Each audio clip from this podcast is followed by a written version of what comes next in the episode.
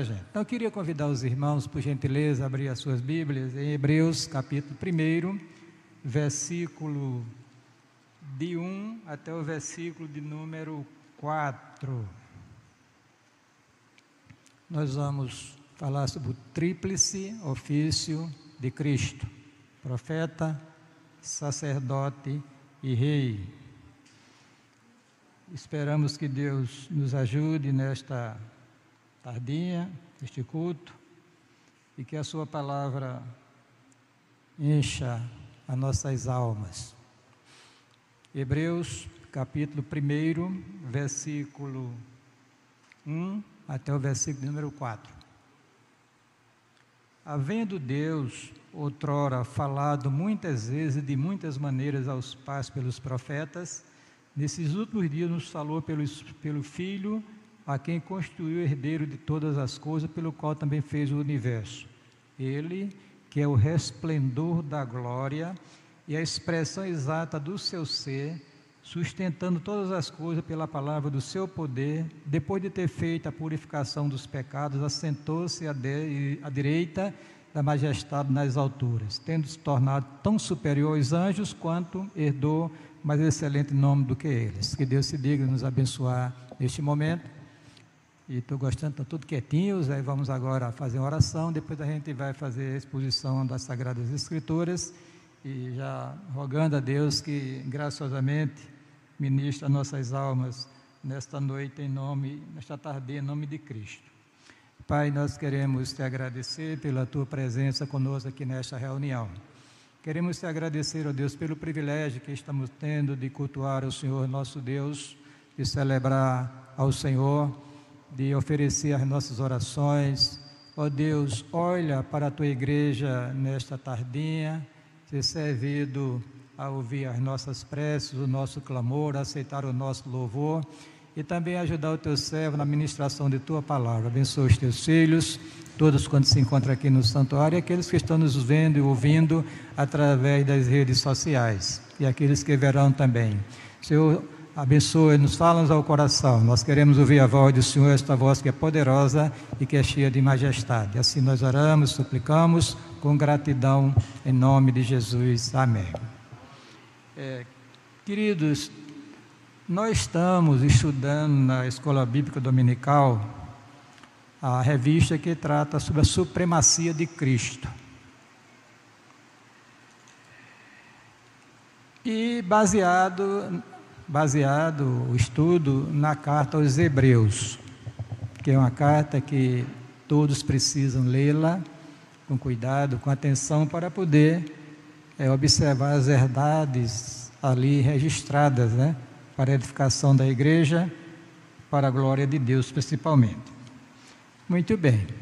É, a carta aos Hebreus foi escrita para aqueles irmãos amados que saíram do judaísmo, eram judeus e foram convertidos ao cristianismo e agora estavam ali servindo ao Senhor. Mas, devido às perseguições por causa do Evangelho, aquele segmento estava tentado, sendo, digamos assim, coagido a abandonar a fé cristã, a voltar-se para o judaísmo. Nós estamos vendo isso nos domingos aqui pela manhã. Muito bem, então o autor, que nós não sabemos quem foi, porque o texto não revela, Uns acham que foi Paulo, outros Barnabé, o Apolo e outros, mas não há uma conclusão. O fato é que esse autor, este homem que foi usado por Deus, inspirado pelo Espírito Santo, para é, animar aqueles irmãos, para exortá-los a permanecer na fé em Cristo, ele era um profundo, era um judeu, certamente convertido ao cristianismo, e um profundo conhecedor das Sagradas Escrituras, porque ele a cita abundantemente no seu na sua argumentação, na sua mensagem para aqueles irmãos que precisavam ouvir a palavra do Senhor e se manter firme nos caminhos do Senhor, porque, segundo se extrai da leitura do texto sagrado, da carta aos Hebreus, você vai perceber que era um grupo que está oscilando na fé, é, diante de uma crise, de uma dificuldade que a igreja está experimentando naquele no mundo antigo da época. É, parece enfrentar dificuldades, irmãos, eu já disse diversas vezes, eu coloquei em quadro em redes sociais, A igreja tem que estar preparada para tanto, porque a vocação da igreja, segundo a Bíblia, é sofrer por causa do Evangelho.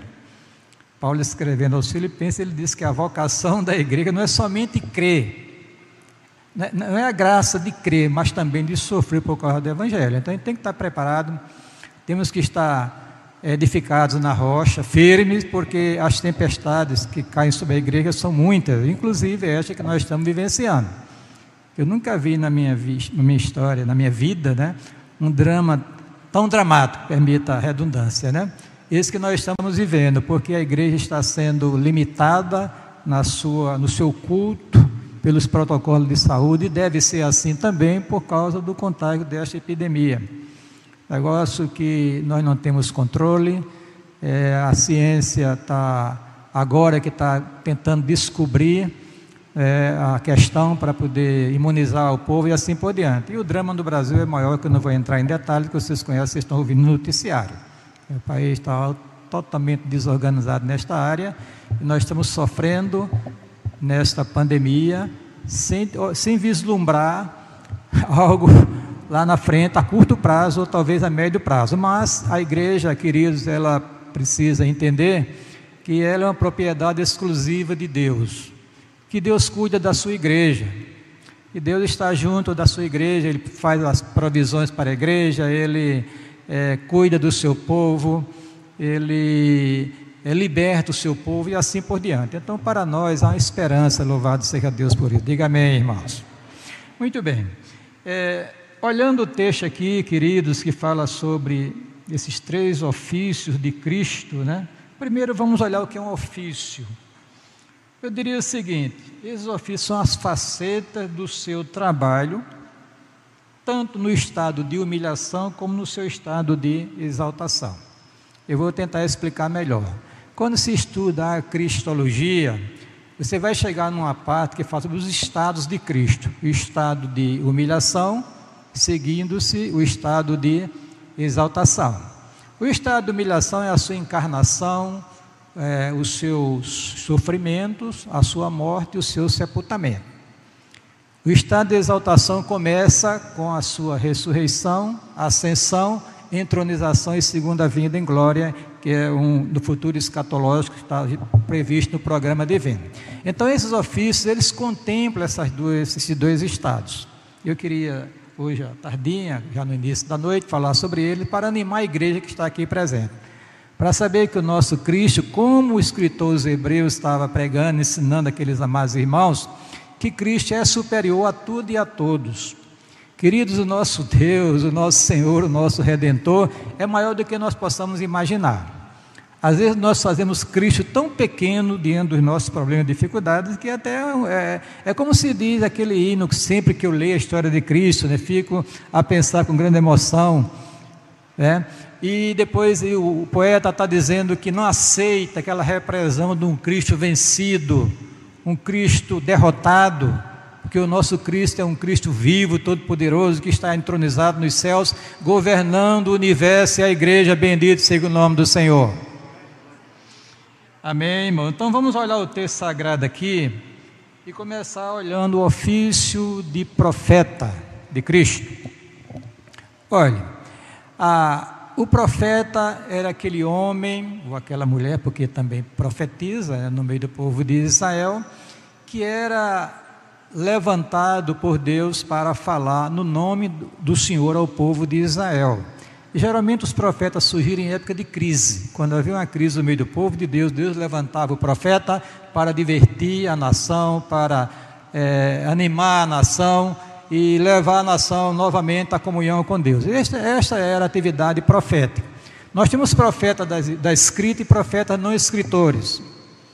Os não escritores vocês conhecem muito, tem, você poderia pensar no primeiro profeta que a Bíblia registra, justamente Enoque, o sétimo depois de Adão, cuja profecia não está no cano sagrado, em algum livro, a não ser no livro de Judas, que é citado, que é justamente está no livro não canônico, o livro de Enoque. Mas muito bem.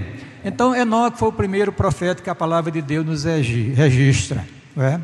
É, você vai encontrar Abraão, vai encontrar Jacó, aí vai adiante, depois homem, é, é, Natan, é, o famoso Elias, é, o, o, famoso é, é, Eliseu, Natan e assim por diante. Homens levantados por Deus, mas que não escreveram nada e que ficou como cano sagrado. Mas há também os profetas escritores, o caso de Isaías, Jeremias, é, é, Ezequiel, Daniel e assim por diante. Então você vai encontrar uma gama de homens que levantados por Deus para falar em nome do Senhor ao povo de Israel, ao povo de Deus. Olhando para Cristo, irmãos, aqui vem agora o versículo 1 de Hebreus, diz assim a palavra do Senhor: Havendo Deus outrora falado muitas vezes e de muitas maneiras aos pais, pelos profetas, que eu falei, nesses últimos dias nos falou pelo Filho, a quem constituiu o herdeiro de todas as coisas, pelo qual também fez o universo. Então, veja bem, essa atividade profética, ela existiu no meio do povo de Deus, né? e aí ela ganha uma expressão maior na pessoa de nosso Senhor Jesus Cristo. Amém? Cristo falou. Interessante, irmãos, é que o nosso Deus é um Deus vivo. Lá no Salmo 115, o escritor Sacro, ele registra os deuses pagãos. Eles têm ouvido, mas não ouvem, têm boca, mas não falam, têm pés, mas não andam, têm mão, têm mão mas não apalpam e assim por diante. Mas o nosso Deus, o Deus revelado na Sagrada Escritura, é um Deus vivo e verdadeiro. Ele fala e ele ouve também, queridos irmãos. O texto diz que Deus sempre falou com o seu povo. Graciosamente, Deus se revela ao seu povo, ministra ao coração do seu povo e mostra-se a si mesmo, o seu ser, o seu caráter, os seus atributos e, sobretudo, a sua santa e bendita vontade. Mas o texto diz, irmãos, aqui, o que nós lemos, é que nos últimos dias, que últimos dias são esses? Walter explicou aqui na lição que ele ministrou esses últimos dias são os dias a partir de Cristo até a sua segunda vinda, é os dias que nós estamos vivendo. E agora Deus falou através do seu filho Jesus Cristo. E ainda hoje Deus está falando à sua igreja. Diga amém, irmãos. Quem tem ouvidos, ouça o que o Espírito diz às igrejas. Irmãos, ai de nós se Deus é, tapasse a sua boca e não falasse mais conosco. Um dos salmos fala sobre isso, que nós seríamos como arruinados, estaríamos perdidos. Mas graciosamente Deus falou e continua falando aos nossos corações. E é preciso nós ouvirmos a voz do Senhor. Amém? É preciso que nós ouçamos a voz do Senhor, porque esta voz é poderosa e que é cheia de majestade.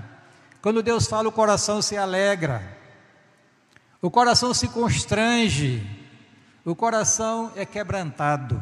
Nós precisamos ouvir a voz do Senhor, porque o nosso Deus é um Deus vivo e fala, irmãos. E falou através de Jesus Cristo. Amém? O profeta por excelência. Eu vou ler aqui, irmão. Aliás, diz a Bíblia que Jesus, como profeta, já estava identificado no livro Deuteronômio, que eu vou ler para os irmãos aqui, diz o texto sagrado. Deuteronômio capítulo 18, 15, 18 e 19. O Senhor teu Deus, disse Moisés, te levantará a um, um profeta no meio de ti, de teus irmãos, como eu, a ele ouvireis. Aí diz aqui o texto: Eis que lhe suscitarei um profeta no meio de seus irmãos, como tu, e porei as minhas palavras da sua boca. E lhes falará tudo que eu lhe ordenar. E será que qualquer que não ouvir as minhas palavras, que ele falar em meu nome, eu o requererei dele. Olha, no sermão de Pentecostes, Pedro faz esta referência desta, deste profeta que foi profetizado sobre ele no Pentateuco. Deuteronômio. Diz o texto sagrado. Disse Pedro no seu sermão: Porque Moisés disse aos pais: O Senhor vosso Deus levantará de entre vossos irmãos um profeta semelhante a mim. A eles ouvireis em tudo quanto vos disser. E acontecerá que toda alma que não escutar esse profeta será exterminado dentro do povo. Então, queridos, nós temos o privilégio de ouvir a voz do nosso Senhor Jesus Cristo. Deus tem falado, o que ele falou está registrado em Sua palavra. Lembre-se que Jesus não escreveu nenhum livro, mas os homens que estiveram com ele, que investigaram aquela, a sua vida, os seus discursos, a, a, as parábolas que ele ministrou no meio do povo de Israel, para ensiná-los, para orientá-los, para levá-los a Deus, a uma comunhão mais profunda com Deus, foram registradas por outras pessoas. Algumas testemunhas oculares, que é o caso de Mateus e, Mateus e João, e Marcos e Lucas foram a posteriori. Ouviram de outras pessoas os registros para o, o, os eventos, os fatos e registraram para fazer parte do texto do cano sagrado. Então você tem a palavra de Deus perto da sua boca e perto do seu coração. O problema, queridos, é que nós não queremos ou não desejamos ouvir a voz do Senhor, para a desgraça nossa, porque a voz do Senhor é poderosa e é cheia de majestade. Deus tem falado ao seu povo, está falando pelas circunstâncias da época que nós estamos vivendo. Só quem está com o surdo é que não consegue ouvir espiritualmente, não consegue ouvir a voz do Senhor, nesse drama que nós estamos passando. E eu coloquei algumas coisas aqui, irmãos. Jesus, como profeta, representou Deus diante dos homens. E a atividade profética tem essa faceta: representar a Deus diante dos homens, como o sacerdote era representar os homens diante de Deus. Veja o que ele disse aqui. Quem vos recebe, Jesus disse, a mim me recebe. Quem me recebe, recebe aquele que me enviou. Quer dizer, Jesus foi enviado por Deus para ministrar o coração do povo, o nosso coração nesta tardinha, no início de noite. Ele falou em nome do Pai Celestial, ele ministrou, ele disse que a sua doutrina era a doutrina do próprio Deus, porque Jesus Cristo é Deus, queridos. Precisamos voltar aos evangelhos, a ler, a, a, a, a perceber a, mensagem de Cristo através dos sinóticos, dos evangelhos e também do evangelho de São João. E através de Atos e assim as cartas apostólicas e inclusive o livro de Apocalipse. O fato é que o nosso Deus tem falado através do seu Filho Jesus Cristo e precisamos ouvir a voz do Senhor. Olha, lá no Monte da Transfiguração, você vai encontrar a seguinte expressão: Deus falando para Pedro, Tiago e João, que estavam ali naquele momento: Este é o meu filho amado, em quem tenho todo o meu prazer, a ele ouvi. A ele ouvi. E olhe que Jesus descortinou para nós o além, digamos assim. Se você ler o capítulo 16 é, de São Lucas, 17, você vai observar que ele descortina o que acontece depois da morte. Não sei se vocês perceberam esse detalhe. Ele conta uma parábola né, sobre é, dois homens, um, um, pobre e outro rico, né, e nesta parábola ele descortina todo o drama do homem após a morte. É Lucas capítulo 16, 19 até o versículo de número 31. Quer saber o que acontece depois, logo que acontece depois da morte, leia essa parábola que Jesus ministrou, Jesus falou. E ele é a verdade, a testemunha fiel e verdadeira. Queridos, tudo que está aqui no cano sagrado teve a supervisão do Espírito de Deus. Cristo falou através desses homens, ministrou através dele. Inclusive, ele falou pessoalmente àquela geração que teve o privilégio de conviver com ele. Que eu considero uma geração bem-aventurada, porque eles viram e ouviram a voz de Deus através do seu Filho Jesus Cristo.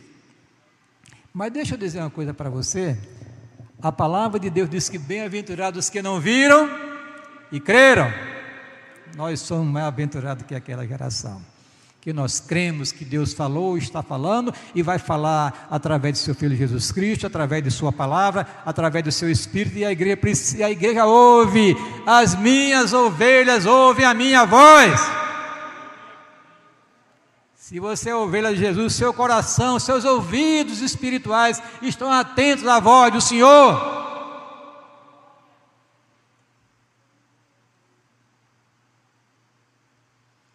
Espírito, disse ele, é o que vivifica, a carne para nada aproveita. As palavras que eu vos disse são espírito e vida.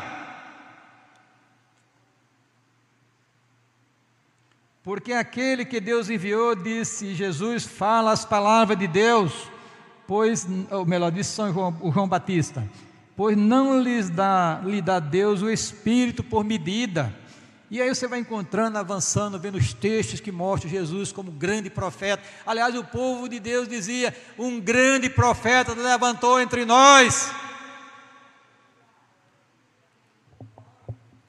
Deixa eu dar um conselho a você aqui nesta noite. Procure ouvir a voz do Senhor. Debruce-se diante de Sua santa e bendita palavra. Leia, irmãos. Peça, Deus, abre os meus olhos para ouvir a tua voz, para ver a grandeza da tua lei.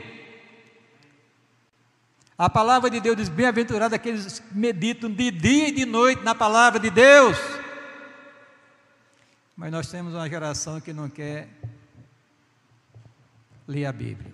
Gosta da parte do louvor, que todo mundo deve gostar, mas às vezes há um excesso tão grande que às vezes pessoas que como eu já ouvi um certo pastor dizer, que queria fazer um culto somente para o povo cantar e louvar a Deus. Mas no culto protestante, queridos, tem que ter espaço para a palavra de Deus. Eu sei que Deus fala através dos louvores, que eu, hoje pela manhã eu disse que Deus fala através da, do, da pregação, através da, da oração, através da, do, dos cânticos também. A palavra de Deus está sendo pregada, anunciada, e você está ouvindo a voz do Senhor. Quem ouve a voz de Deus, irmãos, a vida muda, é uma pessoa diferente.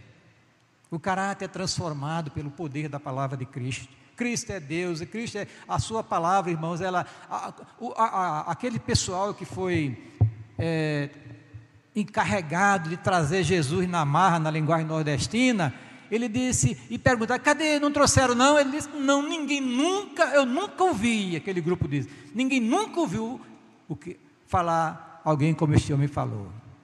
Ah, como eu gostaria de estar ali naquele dia. Mas um dia eu vou ouvir a voz do Senhor audível lá no céu, louvado seja Deus por isso. E diga você também, amém. Muito bem, irmão. O outro ofício, ofício de sacerdote. Deixa eu fazer algumas colocações aqui. Eu disse pela manhã, na lição que ministrei aqui, é que Jesus não era, digamos assim, tecnicamente, um sacerdote diante da religião judaica, porque ele não era da tribo de Levi. Jesus era da tribo de, de Judá. E lá não tem sacerdote. Não foi ninguém designado por Deus ali como sacerdote daquela tribo. Esta bênção foi dada à tribo de Levi. E dentre a tribo de Levi, a casa de Arão. Todo sacerdote israelita era levita, mas também era da casa de Arão. Teria que ser um homem fisicamente perfeito, quer dizer, sem ser cego, aleijado, manco, etc., né, para poder ser, já era por vocação destinada ao sacerdócio. E dentro dos sacerdotes tinha um que era o sumo sacerdote. Esse sumo sacerdote tinha incumbência de gerenciar toda a questão cultural no meio do povo de Israel e também uma vez por ano adentrar no Santo dos Santos, que era um compartimento do santuário israelita, onde ali estava, onde estava ali a Arca da Aliança e tinha uma, uma, uma, uma tampa chamada propiciatória, onde dois querubins estavam assim olhando para o rosto do outro. E ali a presença de Deus estava. E ali o sumo sacerdote entrava no dia de Yom Kippur, o dia do perdão, para oferecer um sacrifício pela nação de Israel entrava com sangue, aspergia ali naquele, naquela peça, naquele, na arca da aliança sobre ela, e ali ele, digamos assim, ele aplacava a ira de Deus contra o pecado do povo de Israel. A nação se tornava mais aceitável diante de Deus. Esse era o papel do sumo sacerdote. Agora o texto sagrado diz que Jesus tem um ofício sacerdotal. Como você iria conciliar isso aí? Então agora nós vamos observar que a ordem não é arônica, sim a ordem de Melquisedeque, aquele personagem é, que Abraão se encontrou com ele e foi abençoado por ele e entregou a ele o dízimo para a manutenção do trabalho do Senhor. Deixa eu fazer aqui uma pontezinha para lembrar os irmãos que a contribuição dizimal é bíblica, irmãos. Não é invenção legal da lei em Israel. Ela transcende a história da legislação legal de Israel.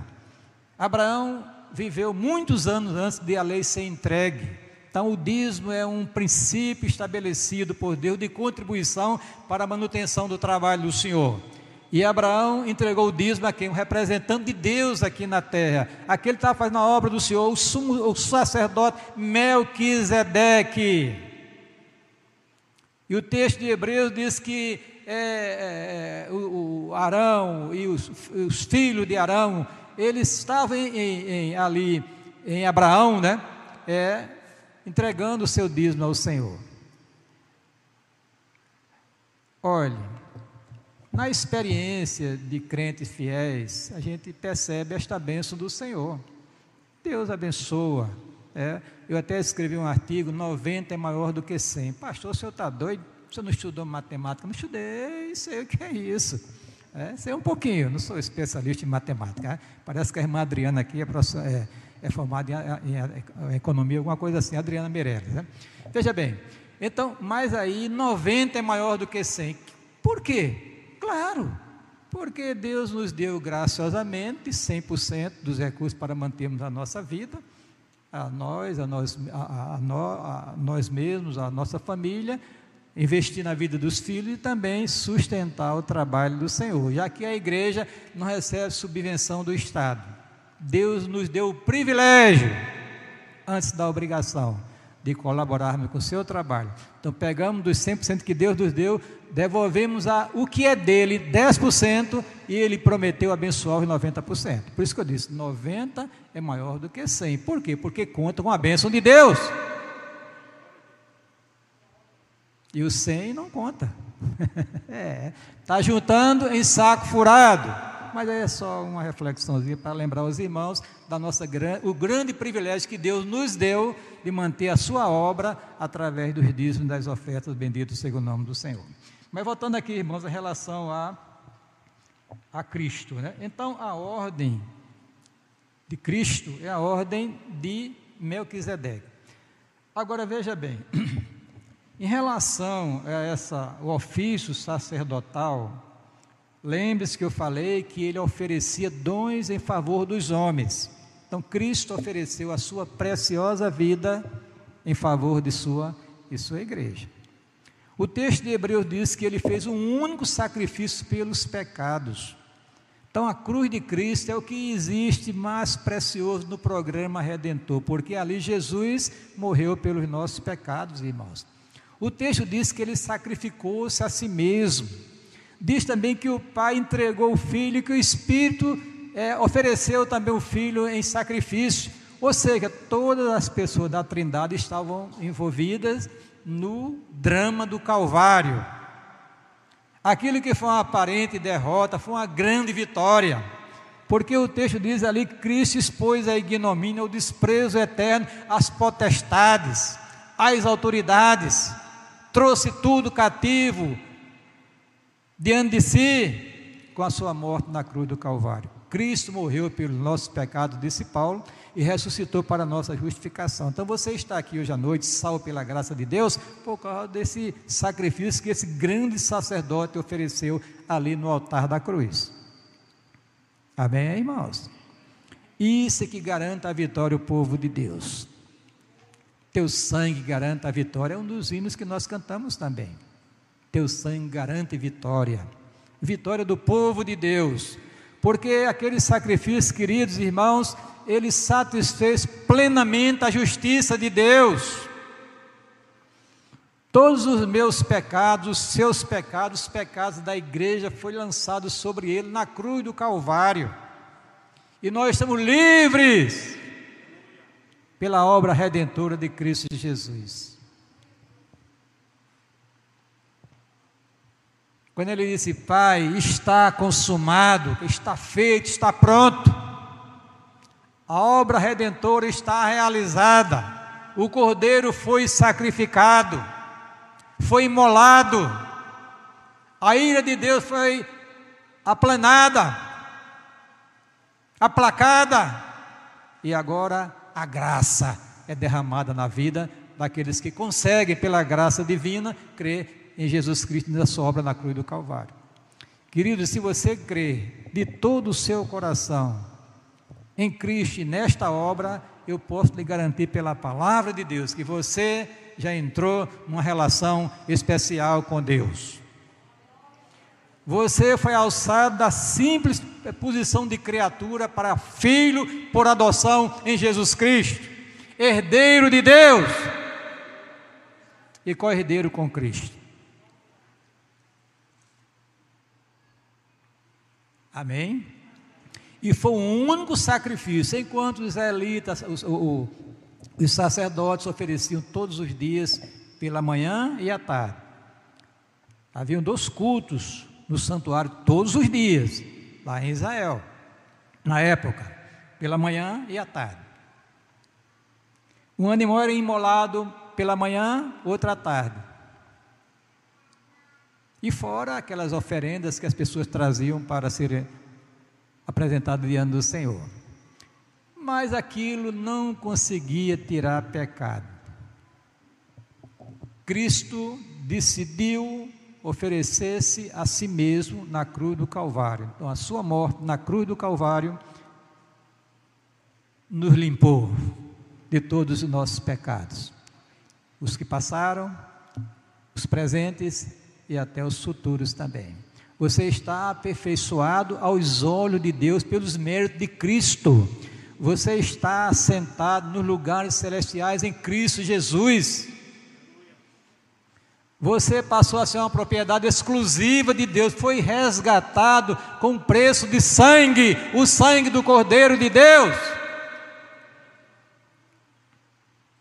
Estão lembrados daquele episódio lá da Páscoa em Israel, lá no Egito? Que Deus ordenou que matasse o animal, tirasse o sangue, um cordeiro e, e colocasse nos umbrais da porta das casas israelitas, o anjo da destruição passou pelo Egito, onde tivesse a marca de sangue, não haveria mortos primogênitos, foram preservados por Deus. A mesma coisa hoje em dia, querido. A marca do sangue de Cristo está na tua vida, louvado seja Deus por isso. Foi selado pelo Espírito Santo de Deus. Esta obra que Jesus ofereceu na cruz do Calvário, esse sacrifício, porque o sacerdote, irmãos, no caso, ele foi a vítima e foi ao mesmo tempo aquele que fez a oferenda. A vítima ofereceu-se a si mesmo. Ele foi a vítima e também o sacerdote que ofereceu o sacrifício a Deus. Se você acreditar nesta verdade, a palavra de Deus te garante vitória contínua para a glória de Deus. Estamos diante de um drama, mas isso aí para a igreja, querido, para que nós, se nós confiarmos no Senhor, nosso Deus, com certeza nós iremos de vitória em vitória, bendito seja o nome do Senhor. Já que a vereda do justo é como a luz da aurora que vai brilhando, brilhando até esse dia perfeito. Mas deixa eu ir agora ir para em relação ao. Sim, mas tem um detalhezinho também aqui. É que eu esqueci de dizer aos irmãos aqui. Né? É que Cristo ofereceu um único sacrifício pelos pecados, mas o texto sagrado diz que ele vive para interceder pelo seu povo.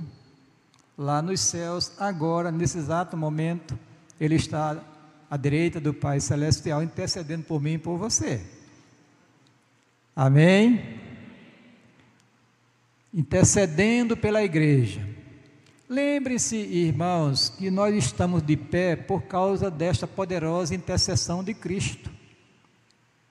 Olha o que é que São João diz aqui na sua carta, no capítulo 2. Vou ler para os irmãos, bem rapidinho. Ele diz assim, queridos, olha, presta atenção. Filhinhos meus, estas coisas vos escrevo para que não pequei. Deus não quer que nenhum crente viva em pecado. Diga amém. Se todavia, e é uma possibilidade, alguém pecar, temos o que? Um advogado. Junto a quem? Ao Pai. Quem é esse advogado? Jesus Cristo justo. Ele é a propiciação pelos nossos pecados, não somente pelos nossos próprios, mas ainda pelo do mundo inteiro. Quer dizer, a graça é tão extraordinária que quando um pecador se aproxima de Deus e confessa os seus pecados, lhes são perdoados, benditos seja o nome do Senhor. Não guarde pecado no coração, não, viu? Porque aquele que encobre as suas transgressões nunca prosperará, mas quem as confessar e deixar alcançará de Deus a misericórdia. Mas vamos agora, irmãos, olhar a questão do ofício real de Cristo, né? Olha, veja bem, quando Deus fez uma aliança com Davi, ele prometeu um reino com a dimensão eterna que não iria se extinguir com o passar dos anos. Nós sabemos que não há monarquia em Israel. A partir, queridos, do cativeiro babilônico, acabou-se a monarquia teocrática de Israel. Não se levantou mais rei em Israel. Não. Houve um período que os macabeus dominaram, mais ou menos de 100 anos, mas não tinha nada em relação à, à raiz de Davi, aquela geração a promessa de Davi para um reino de dimensão eterna só pode se cumprir através de nosso Senhor Jesus Cristo. O leão da tribo de Judá, raiz de Davi. Então, queridos, quando Cristo é levado à cruz, morre, é sepultado, ressuscita, ascende aos céus, ele é entronizado. E ali ele começa a reinar sobre a igreja e sobre o universo. A Bíblia diz que Deus entregou a Cristo toda a autoridade, toda a autoridade me é dada no céu e na terra. Cristo agora começa o seu governo. Aliás, o governo de Deus sempre existiu, mas ele ganhou uma expressão, digamos assim, messiânica, justamente nessa ascensão e entronização de Cristo nos céus. Cristo governa. Nós estamos diante da pandemia. Eu leio muito, eu vejo os jornais, o noticiário, olha aqui, olha acolá, pesquiso, leio bastante os noticiários de diversos é, comentaristas, homens inteligentes aí no país e até no exterior. A gente sabe nós estamos num drama nunca presenciado pela nossa geração. Mas saibam os irmãos amados que está tudo sob o controle de quem? De Cristo. Amém? Deixa eu ler um texto aqui que eu acho lindo, lindo, lindo. Olha que diz aqui 1 Pedro 3, versículo 22. Diz assim a palavra do Senhor, né? Olha, o qual, depois de ir para o céu, está à destra de Deus. Destra é a posição de destaque, não é a direita, física, porque Deus é espírito, não tem forma aparente. Fala a mão direita de Deus, a destra de Deus é justamente a posição de mais prestigiosa que se possa imaginar a destra de Deus. Aí diz aqui o texto sagrado: ficando-lhe subordinado, anjos, potestades e poderes, tudo está sob o controle absoluto de Cristo. Nada acontece neste mundo se Cristo não permitir ou ordenar que aconteça. Então, o que está acontecendo, com certeza ele permitiu. Ah, foi o diabo que mandou? Sim, pode ser que o diabo tenha instigado muita coisa, mas com certeza é a permissão de Cristo. Ele é Senhor, Ele é Deus, Ele é o Rei do universo, o Rei eterno. Então, é calar e adorar. Por que você anda reclamando? Quanta gente que reclama na vida, Deus, coisa ruim, fica chorando, lamentando. Querido, é calar e adorar, porque Cristo está reinando sobre a igreja e sobre o universo bendito, segundo o nome do Senhor. Olha o que Paulo disse: todas as coisas todas as coisas contribuem para o bem daqueles que amam a Deus, daqueles que são chamados segundo o seu decreto. Está vendo? Aquele que em vós começou a boa obra, há de completá-la até o dia de Cristo. Então a nossa vida, querido, está nas mãos de Cristo. Ele é Rei, Ele é o Rei eterno tem toda a autoridade, ninguém é, é, pode ser comparado ao Senhor Jesus Cristo.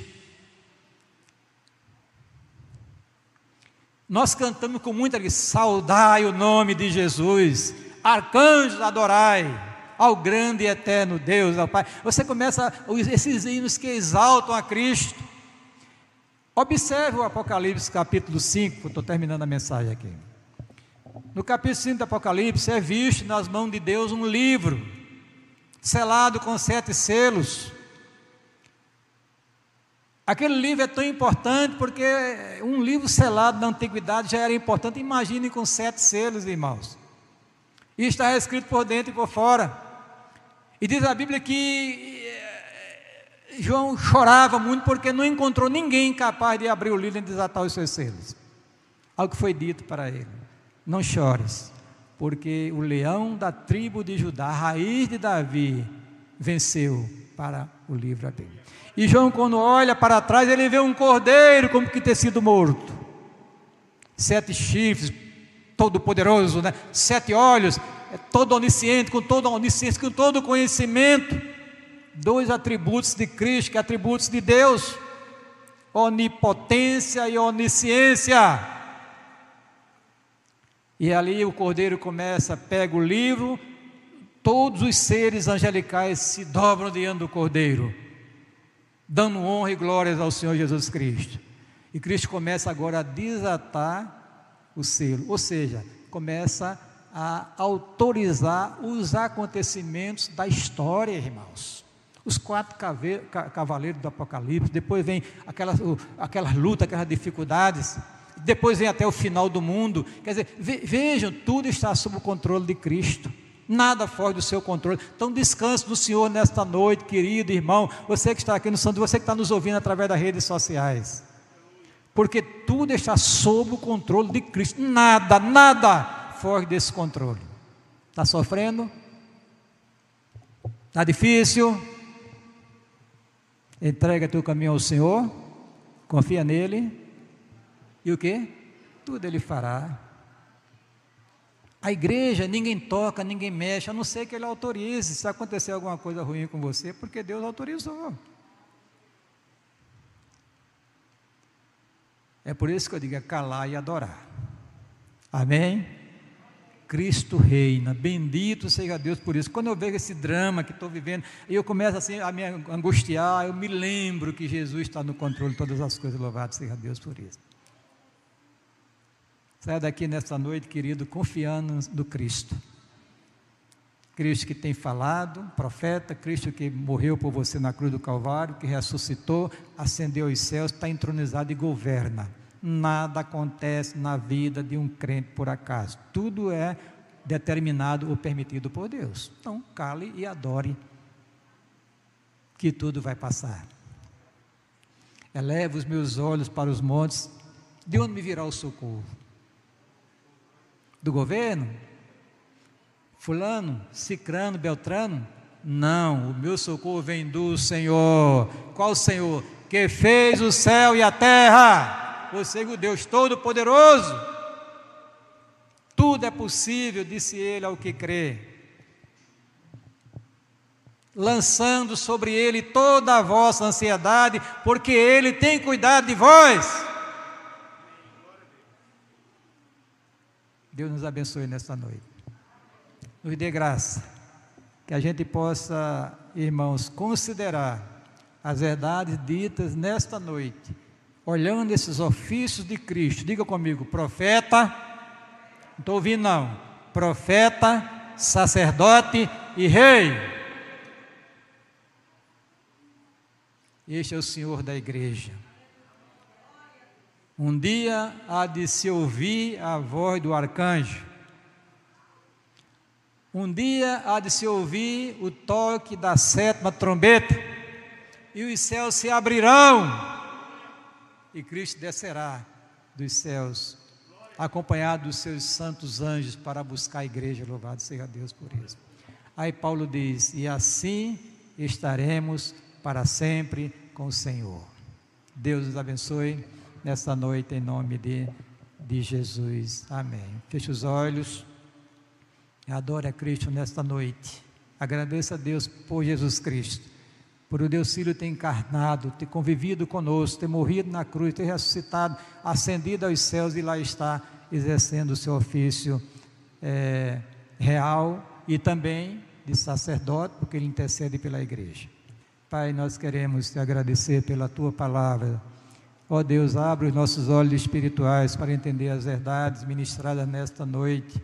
Cristo é o nosso grande profeta é o grande sumo sacerdote, é o sumo sacerdote é o grande rei, rei exaltado, que um dia veio, que governa a igreja, o universo, e um dia virá buscar o seu povo para viver para sempre com ele. Abençoe a nossa igreja, todas as áreas, em toda a sua extensão, que esta obra cresça, prospere de uma forma sadia para a glória de Deus. Assim nós oramos, suplicamos, com gratidão em nome de Jesus. Amém.